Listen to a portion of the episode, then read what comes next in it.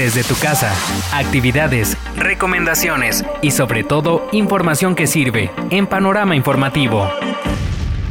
Presentando al nuevo habitante a los más pequeños de la casa, el coronavirus. Ahora que vamos a tener a los niños en casa, procuremos no hacer malos contagios emocionales, así que para poder explicarles la situación, comencemos diciéndoles que...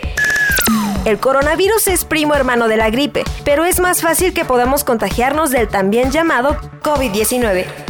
Por lo que por una temporada y para no enfermarnos, tenemos que estar en casa. No, no son vacaciones.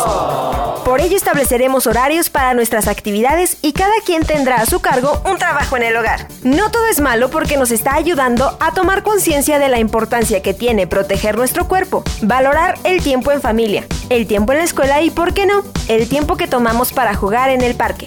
Recuperaremos los hábitos de limpieza y sobre todo aprenderemos acerca de la solidaridad con los demás. La recomendación de este día. Incluye a los niños en la limpieza del hogar. Por ejemplo, puedes realizar un concurso con base en el menor tiempo para ver quién lava más rápido los vasos o quizá quién recoge primero la ropa de un tendedero.